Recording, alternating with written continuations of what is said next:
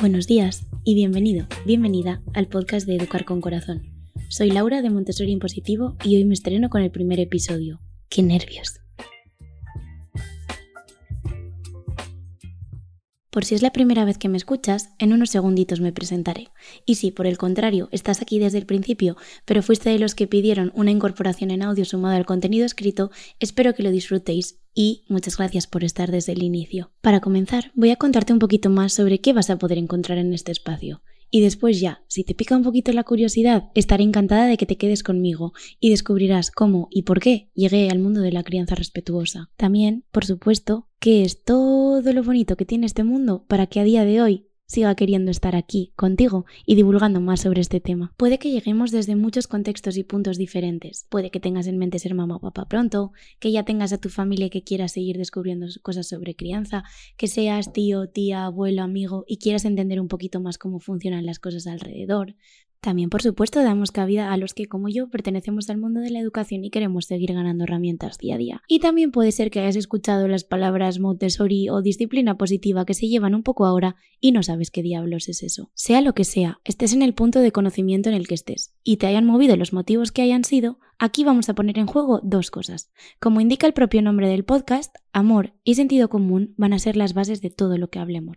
Y, sobre todo, movidos por nuestros protagonistas, los pequeños de la casa. Aunque he de decir que a veces los temas trascienden mucho más, pero eso ya lo iremos viendo paso a paso. Dicho esto, si te interesa la película, bienvenido al club. ¿Quién soy yo, Laura, y por qué estoy aquí? Pues en la actualidad soy maestra, guía Montessori de infantil y primaria y especialista en educación emocional y disciplina positiva.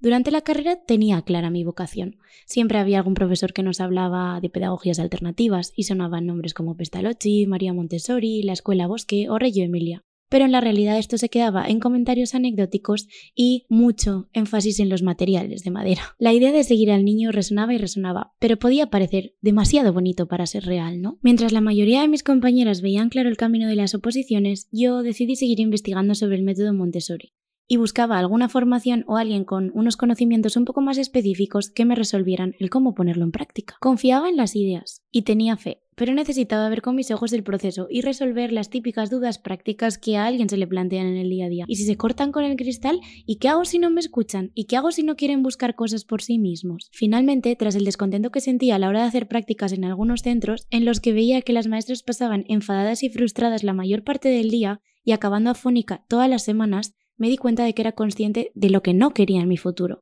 Pero todavía me faltaban herramientas para aplicar lo que sí que quería, así que me tocó seguir buscando. Mi mayor duda, y sobre la cual no encontraba la suficiente información ni ejemplos en el día a día que me permitieran imaginármelo, era conseguir un balance entre libertad y límites, pues la línea me resultaba muy difusa desde la ignorancia y mi cabeza se dividía entre la utopía de seguir al niño en todo momento y la otra parte de tener los pies en la tierra y pensar en cómo redirigir algunos comportamientos que no siempre iban a ser perfectos y que se podrían dar de desobediencia, rebeldía, apatía, etc. Esta dualidad es la que más adelante me llevó a conocer el mundo de la disciplina positiva, el cual te da herramientas para cómo resolver esas cosas, y el cual casaba bastante bien con la formación de la educación Montessori que inicié. Poco a poco me di cuenta de que lo que realmente buscaba era disfrutar del presente mientras ejercía el trabajo que más me gustaba del mundo. No quería más hablar súper bien de los niños, pero luego en mi día a día pasarlo enfadada y frustrada. Lo que quería era vivir con ellos y estar conectada, sentir esa conexión. La verdad es que me ha dado pena ver a familias que quieren y desean en el fondo de su corazón tener hijos,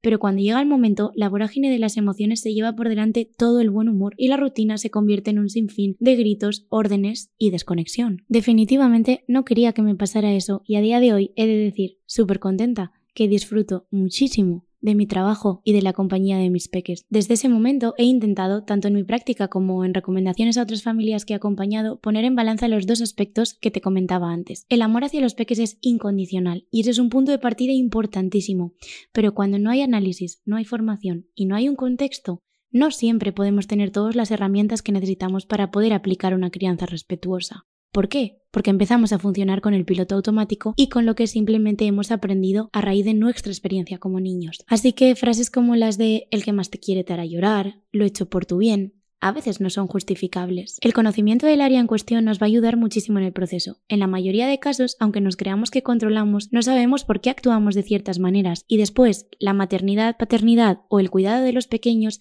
trae y reabre heridas que tuvimos en la infancia. De repente nos exponemos a situaciones que traen preguntas que no hubiéramos imaginado, pero conocer las fases por las que va a pasar el peque, leer sobre las características de cada etapa, nos ayuda a entender lo que está pasando e incluso anticipar lo que va a suceder. Si has llegado hasta aquí es porque la relación con los tuyos te importa, sin duda, y también te importa sentirte bien contigo misma en el proceso. Si sientes que te faltan herramientas, lo iremos construyendo poco a poco. La toma de conciencia es uno de los puntos más críticos del proceso de cambio y es darse cuenta de que algo lo quiero cambiar, aunque todavía no sepa muy bien cómo. Así que, si estás planteándote que quieres seguir construyendo desde un lugar más sólido o teniendo más idea de lo que haces, te doy mi enhorabuena. Para cerrar con esta introducción, me gustaría destacar lo importante que es para mí que este sea un espacio abierto y de intercambio. Yo he contado el cómo llegué hasta aquí, pero me encantaría leerte y conocer tu caso, e incluso tus miedos para ver si puedo ayudar. Siempre que quieras, me puedes mandar un email a montessoriimpositivo.gmail.com o contactarme por mensaje directo en Instagram con el mismo usuario, Montessori en. En la página web que dejo en la descripción verás que puedes encontrar un hilo de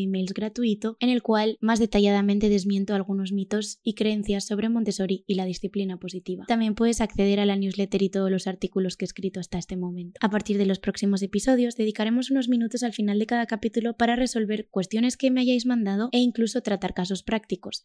Creo que si participáis esto puede ser bastante interesante, ya que muchas veces igual yo puedo estar hablando de lo importante que es conocer el cerebro reptiliano, pero puede que a ti te urja un poquito más intentar que tu hijo se coma un plato de macarrones sin que termine en pelea. Además, no olvides que a veces pensamos que hay preguntas que no tienen importancia y que cuando alguien las verbaliza nos damos cuenta de que hay cientos de personas en nuestra misma situación. Así que dejo todo abierto y espero que me contactes. Hasta la próxima.